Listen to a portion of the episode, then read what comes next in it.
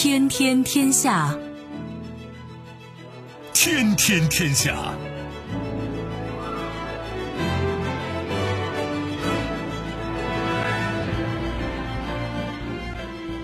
历史穿行者，新闻摆渡人。各位好，我是梦露。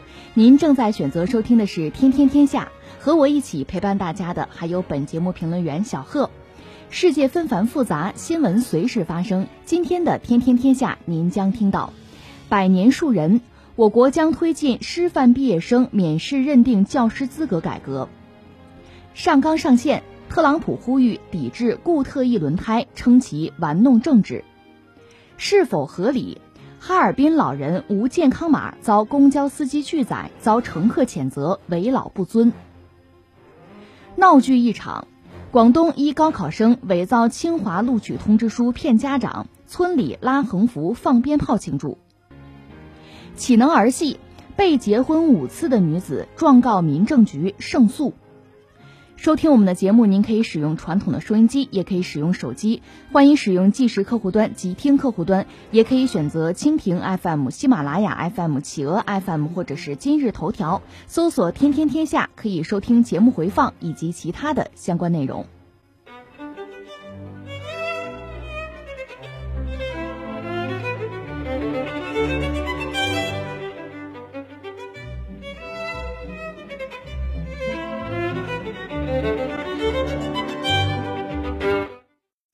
为促进更多师范毕业生从事教育、增加就业，十七号召开的国务院常务会议决定推进师范毕业生教师资格认定改革。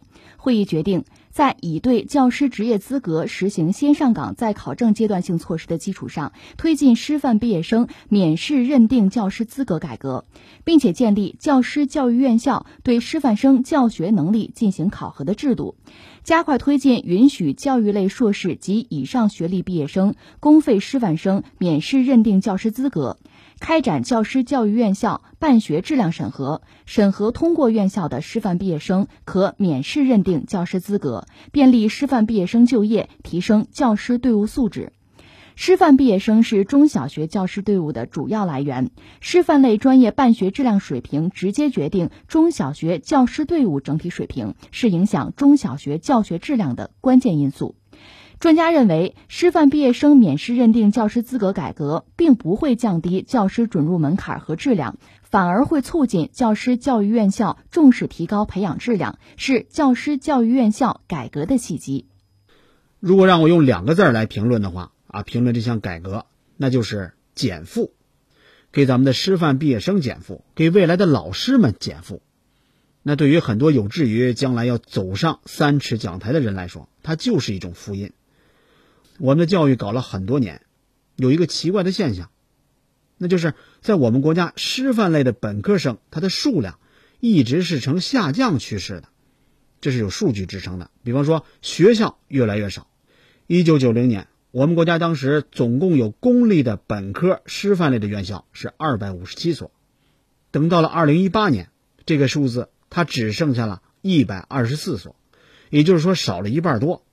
第二，招生的比例少，就算是师范类的院校，那大多数的师范类学生啊，招生人数也只是占到了百分之二十到百分之三十，两三成，其余的专业呢都跟师范没什么关系。你说学校越来越少，招学生的比例少，这样的去师范化，它带来什么样的结果呢？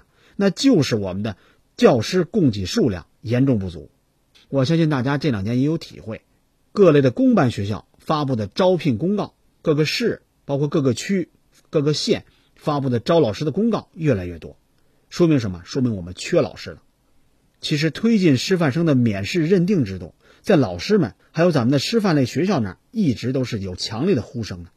你要求所有从事教育事业的人都必须参加教师资格考试，拿到教师资格证，看上去好像是为了严把老师的准入关，可现实情况是什么呢？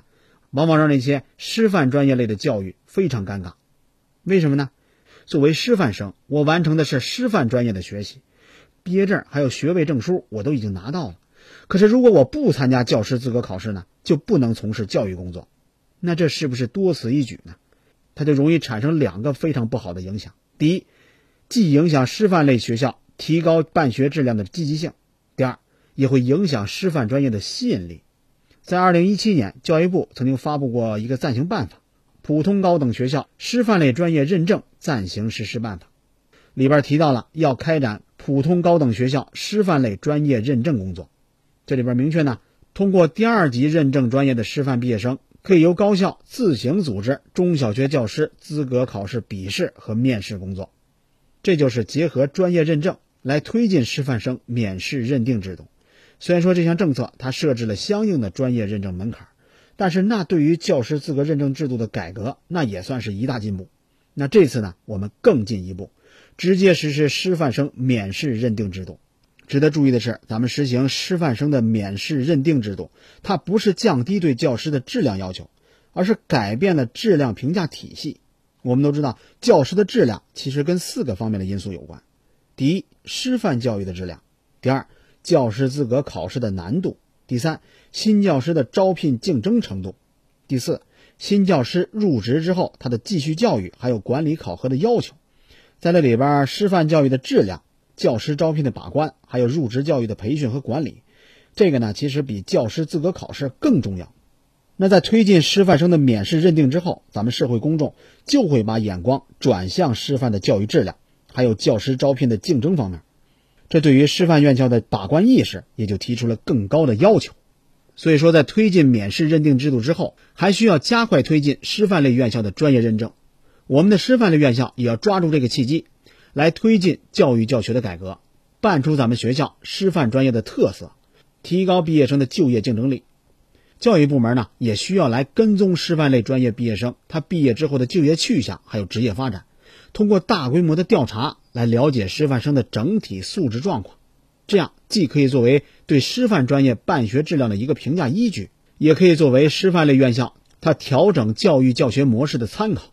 有一个数据挺有意思，据说去年我们国家来参加教育资格考试的人数，您猜有多少？九百万，将近一千万，这么大的一个考生规模，当然也就会有庞大的考试培训市场。但是这样的考试对于师范专业的毕业生，他的把关意义并不大。刚才咱们说到了，反倒是浪费了很多时间。可以说，实施师范生的免试认定制度，可以让教师资格考试瘦身，还可以减少围绕考试的这些无谓的消耗，比方说培训费用。那我相信听到这儿，大伙儿还会有几个问题：第一，其他专业还能不能考教师资格证？是都取消了吗？当然不是，其他专业的当然得考。提出这项政策，它一定程度上是节约了时间。对于教育学的研究生还有公费师范生来讲，教师资格证的考试那是多余的。从先上岗再考证，到免试认定教师资格，都可以加快咱们教师队伍的建设，给教师队伍啊增添更多的新鲜血液。第二，从本质上来说，既然都能读到教育类的研究生级别了，考个教师资格证那是势在必得。所以说，免试认定制度实施之后呢，第一，节约了硕士研究生的时间成本；第二，还可以促进大伙儿去考教育类的硕士；第三，还想提醒一下，拥有了教师资格证，它并不代表咱们就拥有了教师的编制。它教师资格证只是证明你有教书育人的能力，只是个证明。想要成为一名合格的教师，还得去参加教师的招录考试，经过笔试、面试啊，才能真正的去教书育人。总而言之。作为光荣的人民教师，咱们传道授业、立德树人，给国家培养合格的人才，这是时代赋予我们的重任。那我们也期待着能有越来越多大国良师在我们身边涌现。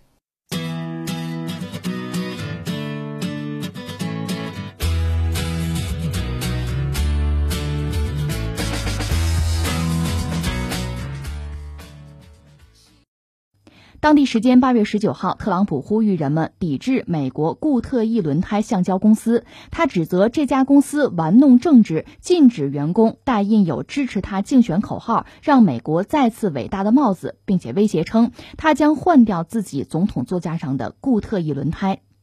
当天早些时候，特朗普发布推特表示不要买固特异轮胎，他们禁止员工戴我竞选口号的帽子。在当天的记者会上，特朗普进一步回答了有关这条推特的问题。他表示，在固特异那边的工人当中，我的民调很好，但是这家公司不让说警察的命也是命，也不让戴我竞选的帽子，这说明他们固特异的上层有问题，真是太糟糕了。美国固特异轮胎橡胶公司始建于1898年，至今已经有百余年的历史。它是世界最大的轮胎生产公司之一，总部位于美国俄亥俄州阿克隆市。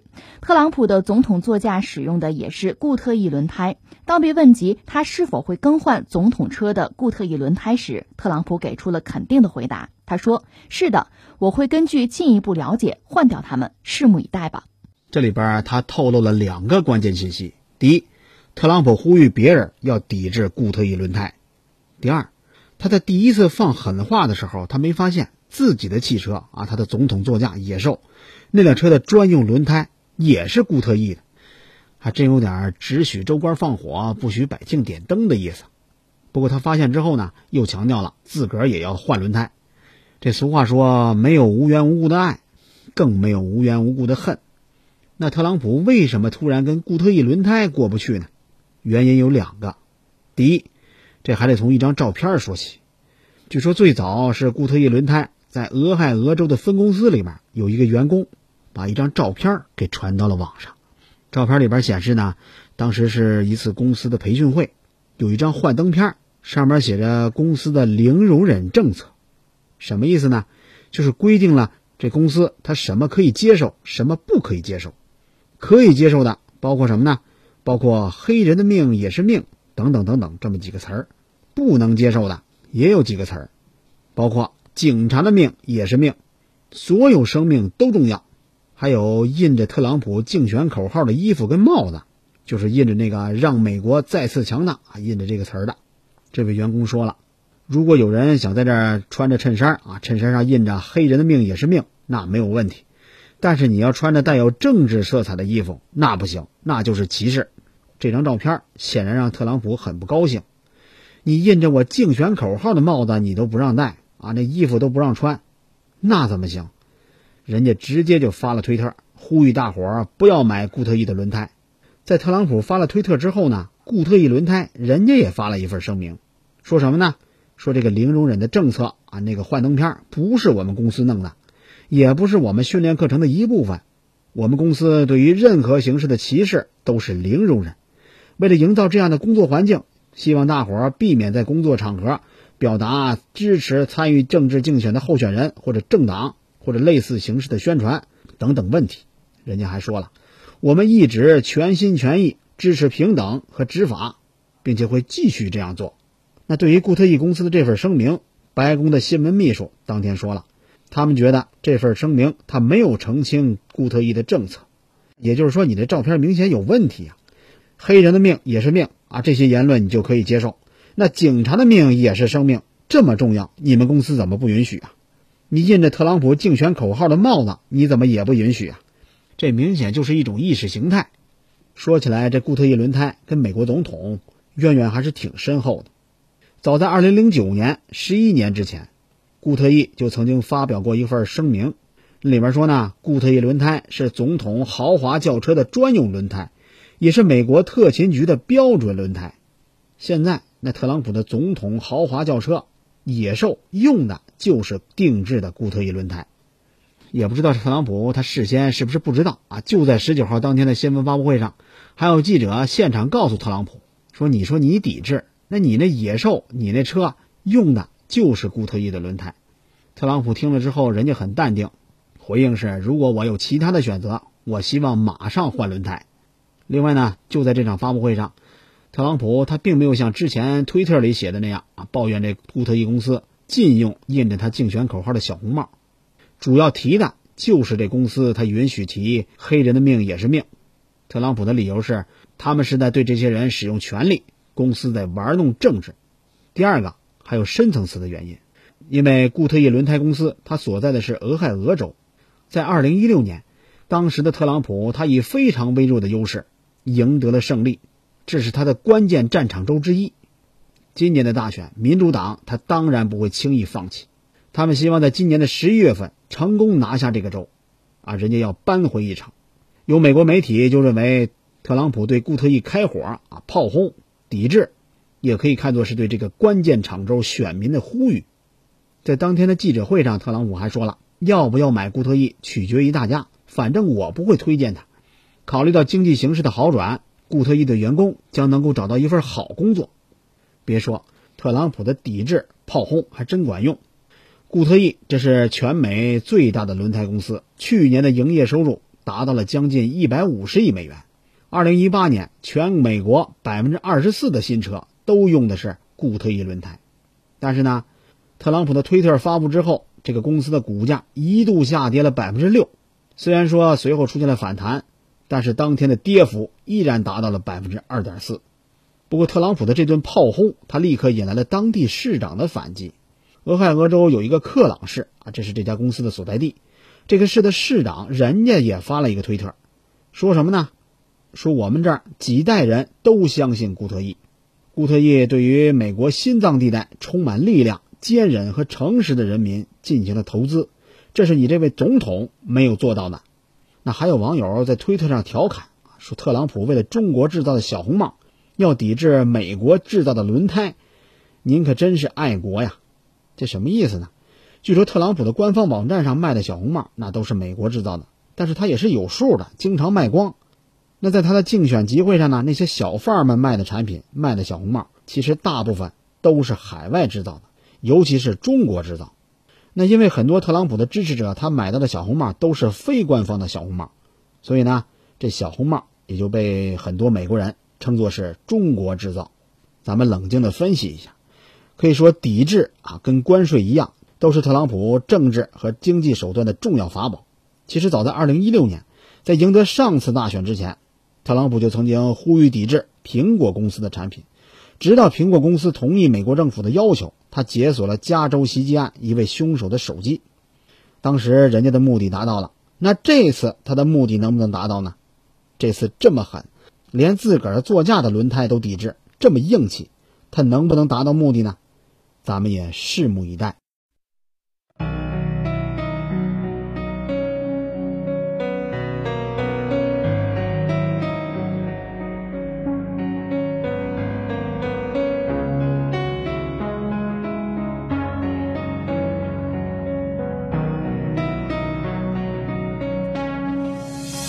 简单点，说话的方式简单点，递进的情绪请省略。你又不是个演员，别设计那些情节。没意见，我只想看看你怎么演。表面，像没天赋的演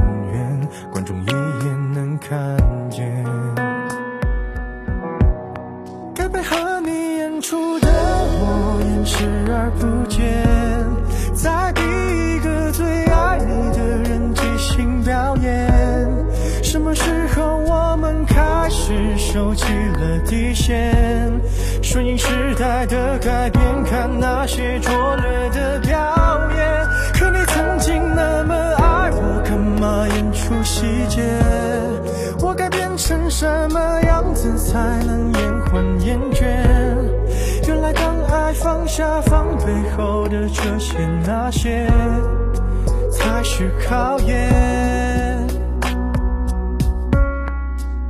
没意见。你想怎样我都随便，你演技也有限，又不用说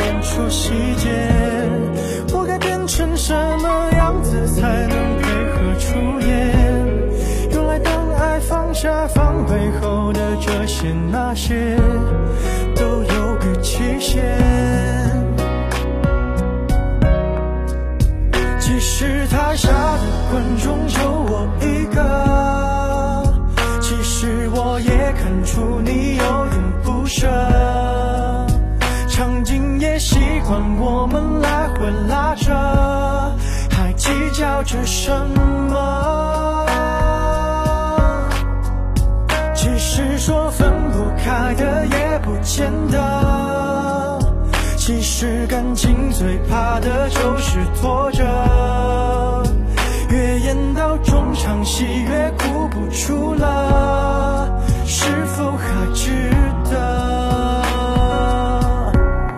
该配合你演出的我尽力在表演，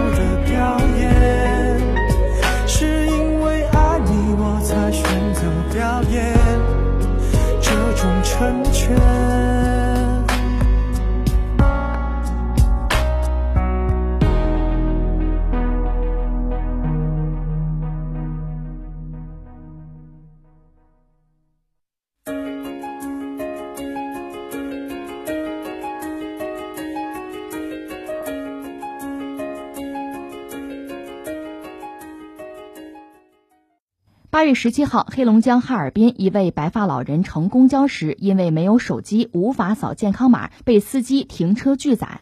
因为迟迟不下车，老人遭到车上乘客愤怒谴责为老不尊。还有人劝老人下车，表示这些年轻人上班多不容易。老人不知所措，直到民警接警之后赶来将老人带离。民警告诉老人，现在没有健康码无法乘车，这是政府规定。说句实话，这确实是一个让人挺纠结的新闻，因为根据防疫规定呢，咱们上公交车必须执行扫码政策，它无可厚非，说明人家也是非常认真啊，说明人家也是非常负责的态度。但是对于那些没有手机不能扫码的老人，如果咱们只是一味的强调规定，不给出解决的方法、解决的方案，那这样的话，公交车对于原则的坚持就很有可能变成一种刁难，而一旦把执行规定当成心安理得，把它当成无视老年人需求的借口，那就会形成一种僵化的思维。这样的坚持原则，它也就成了简单粗暴。最后呢，不仅会造成老年人的出行不便，恐怕还会让他们的心灵受到伤害。在这呢，我也不禁想问一句：面对那些不会扫健康码，甚至都不知道健康码是什么东西的老人，要执行规定，说句实话，就真的只有赶他们下车这一种方式吗？前几天大连也发生过有老人因为没有健康码不能乘地铁的事儿，随后呢，地铁方面人家给出了回应，给出的回应是地铁工作人员加强管理那是对的，但是我们的工作方法方式不当，针对特殊人群的服务我们没有做到位，针对老年人不会使用健康码的情况，我们应当采取多种方式帮助老年人乘坐地铁。你看人家这样的回应，就是给人以温暖。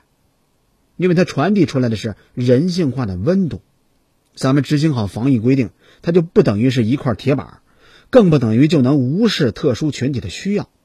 那比方说，人家有的地方就增加了人工登记，有的地方呢，老人可以拿着身份证啊，对着公交车上的车载摄像头出示一下，就可以乘车了。我们再来看看这起事件，你执行的人就真的没有什么问题吗？你们家里就没有老人吗？你们自己就没有老去的那一天吗？你制定政策的时候，怎么就不借鉴一下其他地方的经验呢？有网友说得好，这就是官僚主义的麻木不仁，对老人毫无感情，把尊老的传统丢得一干二净。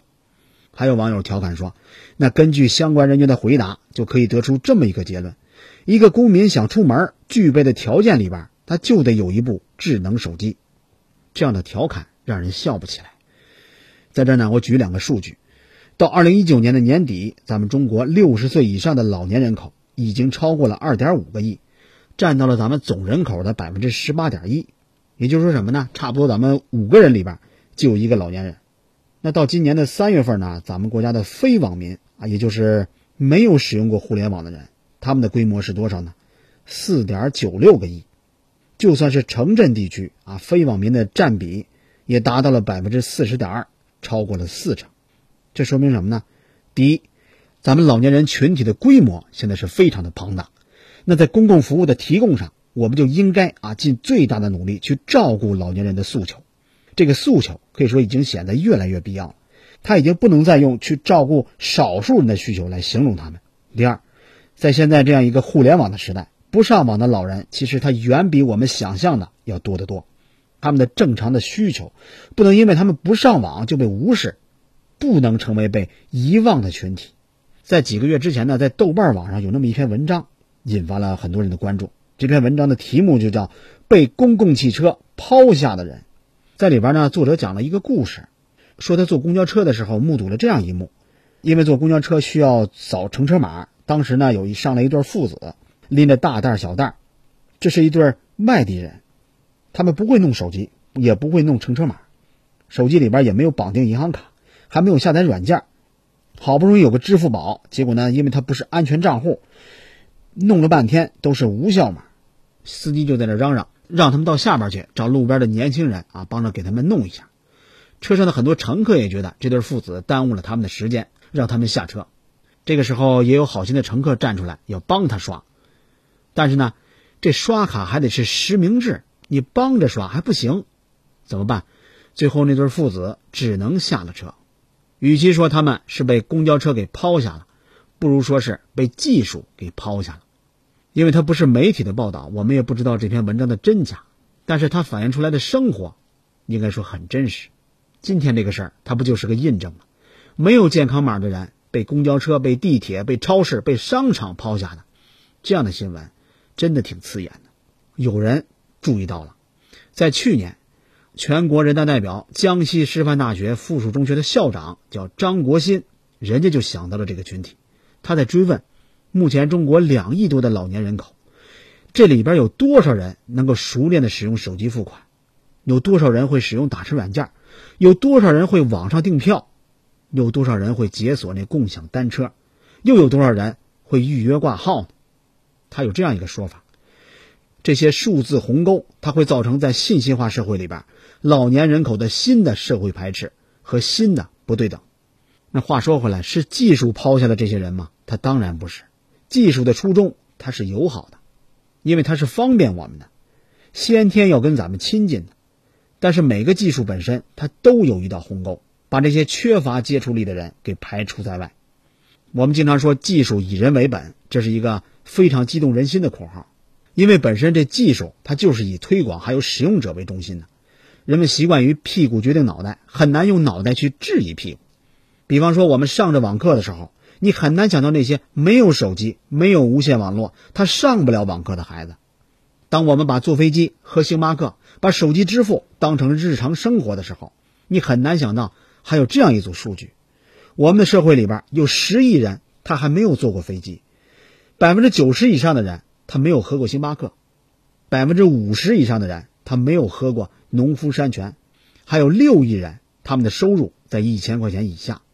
一个文明社会的现代化水平，它不是看那些精英人士的生活怎么方便、怎么高级，恰恰是要看对待老人、对待孩子、对待弱势群体是不是友好。如果最最弱的人，他们的利益都得到了保障，那这样的社会，它肯定坏不到哪儿去。我们都会变老，我们都有老去的那么一天。怎么对待比我们更老的人，恐怕是我们每一个人都应该好好思考一下的事儿。毕竟，哪个社会它都有跟不上的人群，哪个人都有可能在某个方面、某个层次、某个细节拖后腿儿，但他们很有可能就是我们每一个自己，我们每一个人都不应该被抛弃。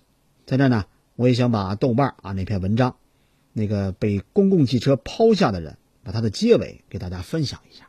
它里边是这么写的，我特意找了一下，我真的不知道这个世界上公共汽车被发明出来它是干什么的。如果它像变形金刚那样有意识的话，当时会不会一怒之下就把它们放进口袋里？公共汽车一定会说：“我是公共汽车，搭载公众就是我的使命。”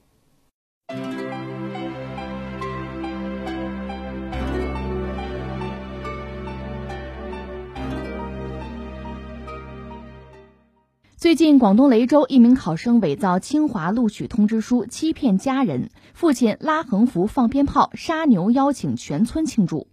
据了解，这位男生平时一直骗父母自己成绩很好，高考出成绩之后谎称考了七百多，为了继续骗下去，就伪造了通知书。八月十九号，有媒体报道，伪造清华录取通知书的考生曹某的父亲表示，儿子伪造清华录取通知书的事属实。当初他经邻居提醒，才意识到通知书可能是假的，就要求和儿子一起查高考成绩。随后谎言被揭穿。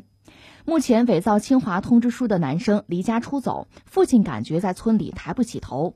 八月十九号，湛江市教育局一名工作人员表示，此事属实，但是期待社会给予宽容。有网友表示，知错能改就好，不要做傻事。正所谓，眼看他起高楼。眼看他宴宾客，眼看他楼塌了，这就是个现实版。那这位父亲啊，老曹，他是当地一位地道的农民。那就算没有多少文化，他也知道清华大学代表的是什么意义。儿子小曹呢，把这清华大学的录取通知书送给他，老父亲他当然高兴坏了。另外，你能考上清华大学，对于当地，无论是村里、乡里、县里，那都是一种荣光。村里呢也给小曹还拉了横幅，就打算好好庆祝一下。在八月七号的下午五点，有个村干部把小曹的录取通知书他发到了当地政府的微信群里边。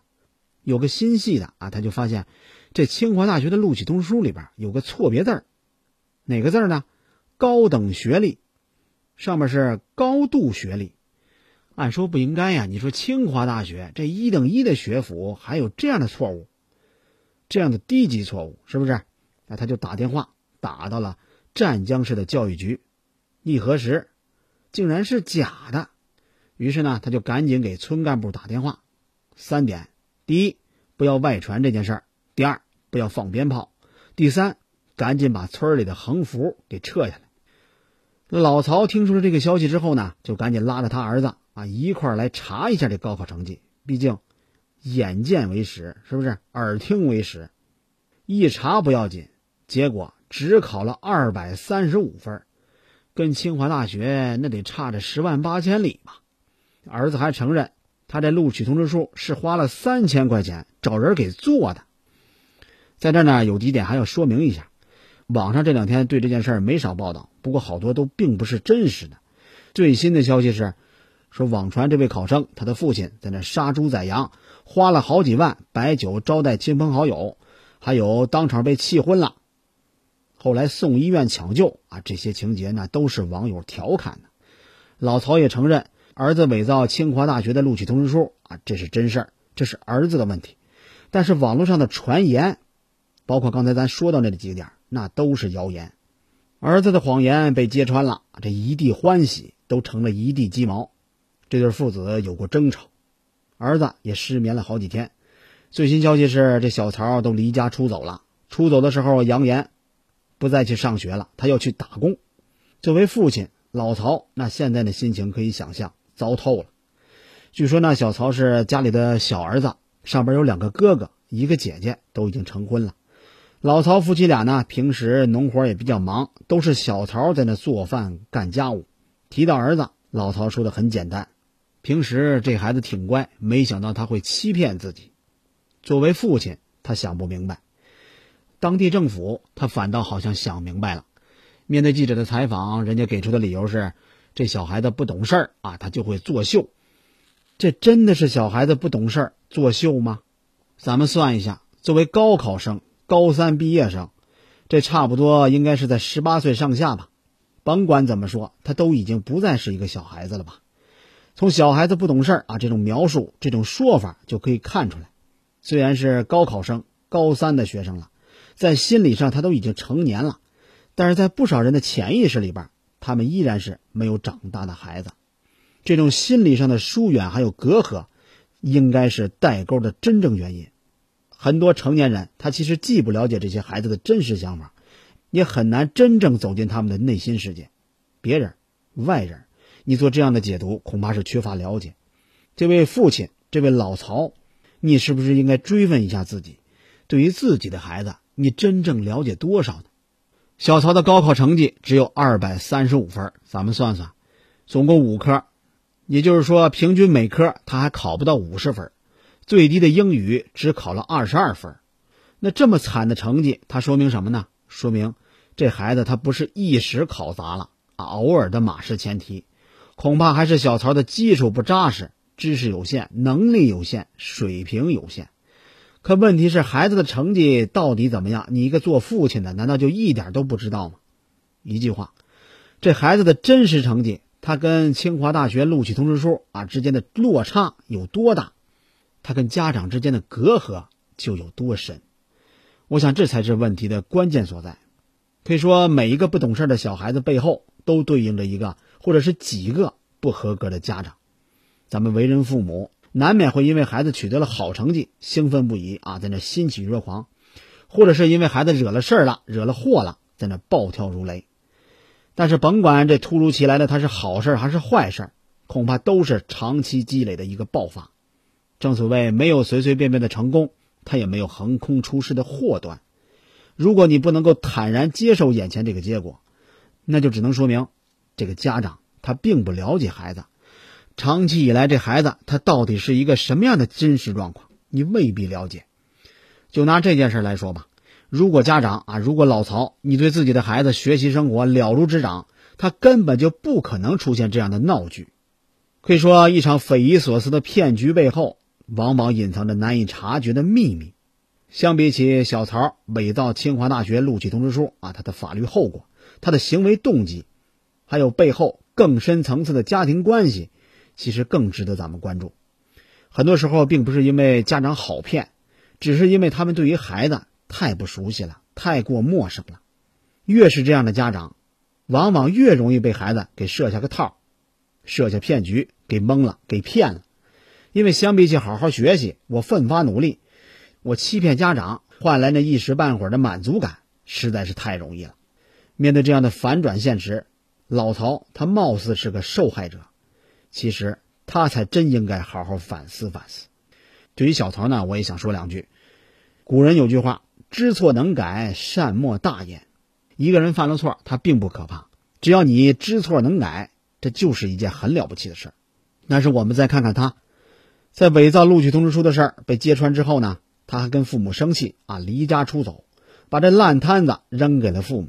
说明什么？说明他还没有意识到自己的错误。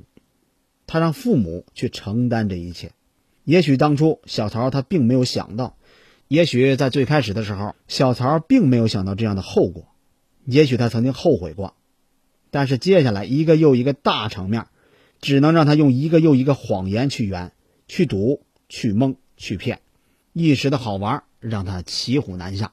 甭管怎么说，这事儿已经发生了啊，结果已经造成了，那接下来应该做的就是正面去面对。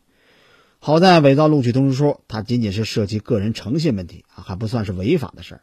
如果是伪造证书，那就得由警方来处理了。所以说，我们也希望小曹能够早一点调整好心态啊，接纳这个结果，回到父母身边，给父母还有村里的人道个歉。第三，每年这个时候啊，都是各大高校投递录取通知书的时候，这网络上呢也总会出现一些网页和小程序。都可以在线啊生成录取通知书，虽然说它只是自娱自乐或者是恶搞，但是这样的闹剧也给我们提了个醒。这些大学录取通知书难得一见，不是谁都能天天见到，认假成真的人大有人在。正所谓假作真实，真亦假，它不仅会伤害亲人的感情，浪费路人的表情，很有可能还会让趁机行骗的人成为可能。给公共安全留下隐患。之前这样的案子也发生过不少，咱们河北也发生过诈骗分子伪造录取通知书啊，给学生邮寄，寄到之后呢，让你提前把学费打到一个账户上进行诈骗。所以说，对于这类造假式的恶搞，咱们也很有必要明确它的游戏规则，还有行为边界。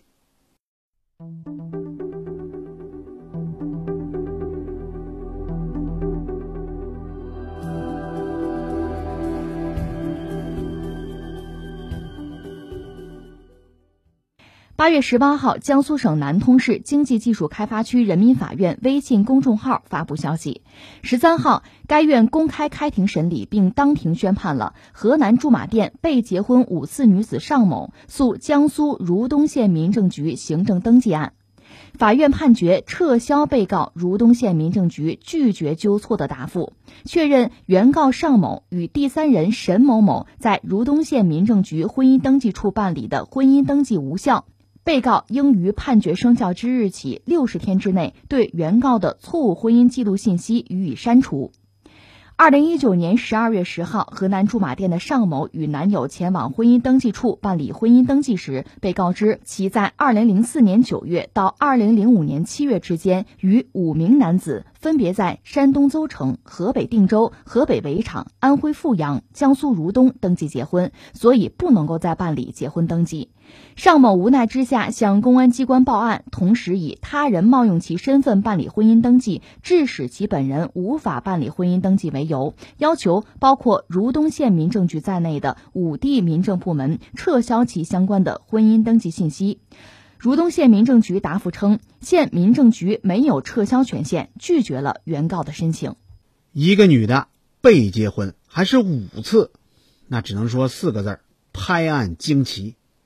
他奇在什么地方呢？第一，二零零四年的九月份到二零零五年的七月份，人家一直是在家待业，连一次远门都没出去过，自个儿的身份证他也没丢过。第二，跟他登记结婚的这五个男的，他一个都不认识。第三，那五张结婚证上面，那女方的照片啊，都不是他本人，是别的女的、别人的照片。咱们把这三方面综合一下，大伙儿就会发现。这里边值得追问的事儿可就大了去了。第一，这五个新郎他们都是谁呢？既然这五张结婚证上面那新娘的照片都不是这女的，说明什么？说明是有人冒用她的身份进行了婚姻登记。那这五个新郎他到底是谁？冒用他人的身份证你办理结婚登记又属于什么性质？这是不是得追究责任呢？第二，冒用他人身份证办理结婚登记。他们的目的又是什么呢？五张结婚证上面啊都有其他不同女性的照片，为什么办结婚证的时候他们不用这些女性的身份证，而是用人家尚女士的身份证？他到底想干什么呢？第三，身份被冒用，那为什么民政部门当时就发现不了呢？咱们从案件的审理来看的话，那五张结婚证，女方的照片啊都跟这位被结婚的这位长得不一样。那民政部门的工作人员他怎么就看不见呢？不查不知道，一查才发现，类似的情况还真是大有人在。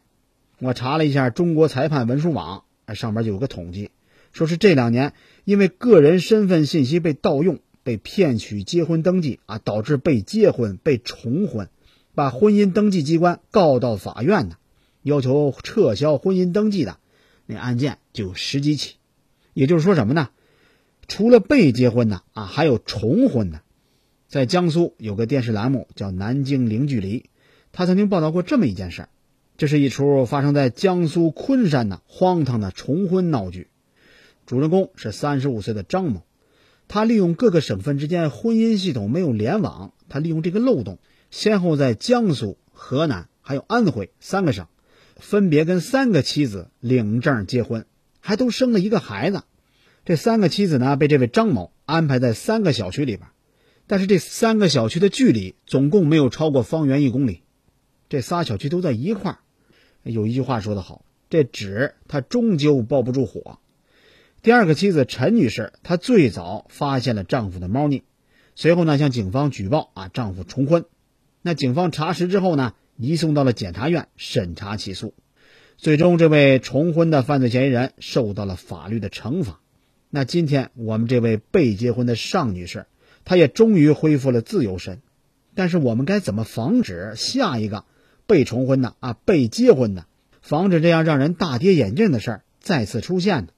按说现在都已经进入信息时代了，按说单凭一个身份证号就应该能够查到，一处结婚实现处处可见，你有没有结婚有没有离婚啊，很轻松的事儿。但是呢，理想很丰满，现实很骨感。可以查证一个公民他是不是结婚的啊？这全国婚姻登记信息联网到现在还没建好，早在二零一一年的三月份，民政部就曾经发过一个通知，通知的全称叫《关于加快推进全国婚姻登记信息联网工作的通知》。这里边说呢，将会在三年之内啊，大力推进全国的婚姻登记信息联网工作，逐步建立全国婚姻登记数据中心。咱们掰着手指头算算，从二零一一年到现在二零二零年，都九年过去了，还没实现。据说呢，目前只有上海、北京啊、陕西、青海等等一些省份，这些省份之间，它实现了婚姻登记信息的共享。那是什么原因一直在制约着咱们的婚姻登记信息共享呢？相关人员给出了解释：一是法规层面，二是实践层面。因为咱们全国的婚姻登记信息化水平还不高，登记信息的数据库还不完备。部门之间信息共享还没有完全畅通啊，等等等等一系列因素，很难保证当事人信息和他的准确性。总之，理由一大摞。但是呢，还有一句话叫“办法总比困难多”。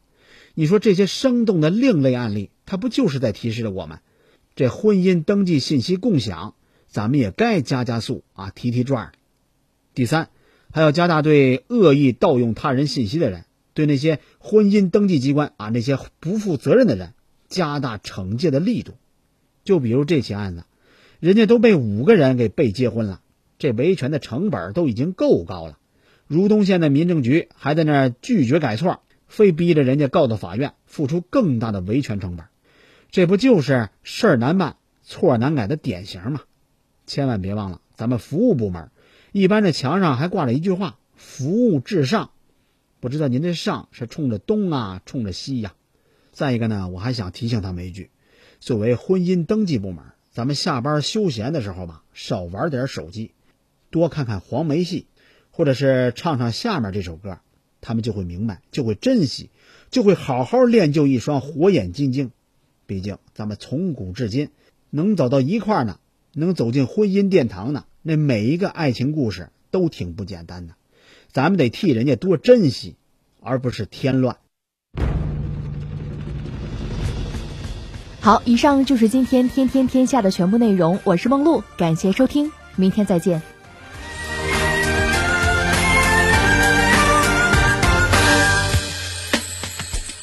从小爸妈就对我讲，黄梅戏可不是很好长啊。